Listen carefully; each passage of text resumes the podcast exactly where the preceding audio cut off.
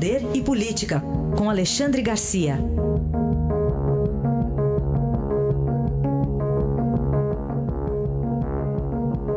Alexandre, bom dia.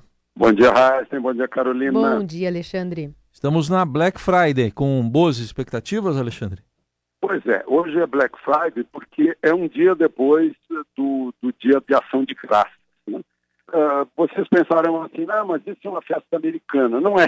É lei brasileira de 1966, uma lei que surgiu no Congresso, né, provavelmente de bancada evangélica, e foi adotada também a, essa data como a quarta quinta-feira do mês de novembro, como dia de ação de graças. O que eu queria ir um pouquinho além né, é que não apenas se trata de um dia de vendas do comércio, para estimular as vendas, etc., mas na quinta-feira eu me pergunto, né, os, os americanos que criaram isso em 1621 foi por causa de uma boa colheita de milho.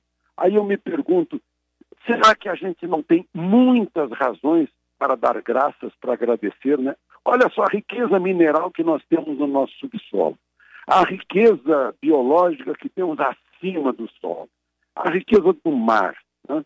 a, a riqueza do clima, a riqueza da ausência de vulcões, de terremotos, de grandes uh, uh, catástrofes naturais. Né? Eu acho que o que a gente tem que pensar é se a gente faz jus a isso tudo, né? no momento em que uh, a gente torna esse país ciclotímico, são ciclos.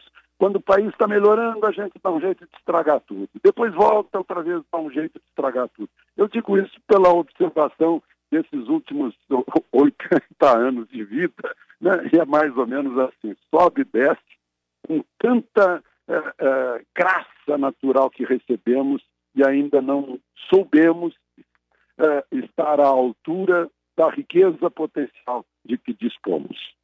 Alexandre, outro assunto para a gente tratar contigo foi a decisão ontem do Supremo. Queria que você explicasse para a gente é, o que, que levou o, o, ministro Dias Toffoli a mudar de lado.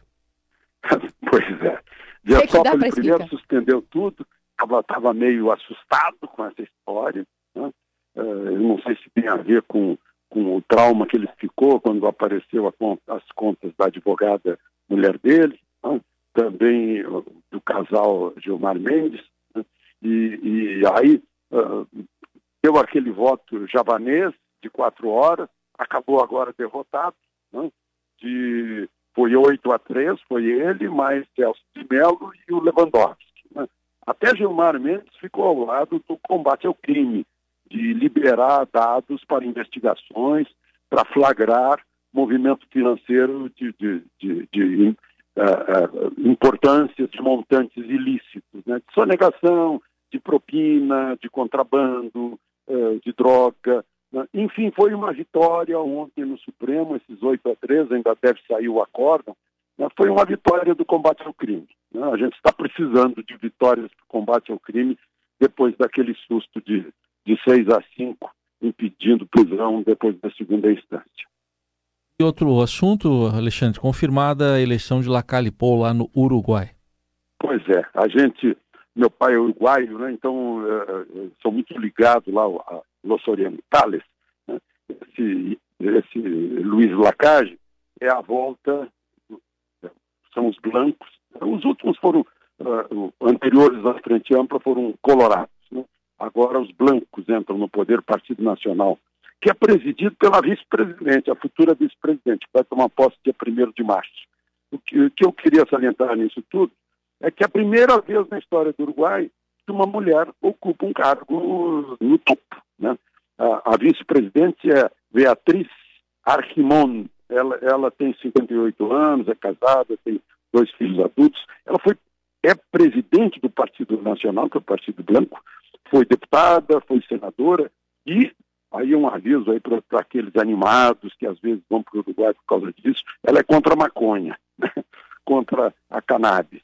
Uh, e é a volta uh, do, da centro-direita no Uruguai, né? depois de todos esses anos de frente amplo, que deixou aí a economia estagnada e um aumento, um aumento incrível do crime no Uruguai. O Uruguai sempre foi um país absolutamente tranquilo, pacífico, né?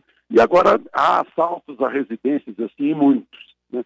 principalmente na zona, eu chamaria na zona mais, mais nobre de, de, de Montevidéu, eh, em que casas são assaltadas por bandidos armados, coisa que eh, nunca havia acontecido. Enfim, a partir de 1 de março, teremos uma nova administração no vizinho do Sul. Aí a análise de Alexandre Garcia, que na segunda-feira volta ao Jornal Eldorado. Obrigado, bom fim de semana. Aproveitem o fim de semana.